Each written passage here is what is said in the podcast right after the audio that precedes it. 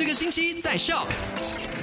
Hello，你好，我是 Bell，Happy Friday TGIF。那昨天呢，在 Penny 的这个快很准的 Shift 当中，我就分享到了我自己认为非常硬的快很准三件事情。那昨天的快很准 Top Three 呢，就跟你聊到了，所谓活得越久，你越会看到这些不可能的事情发生。那在俄罗斯呢，就有一个八十一岁的妇人，在宣告死亡后躺了一个晚上的停尸间，竟然离奇复活了。但是呢，这件事情的责任出在医务人员，因为医务人员。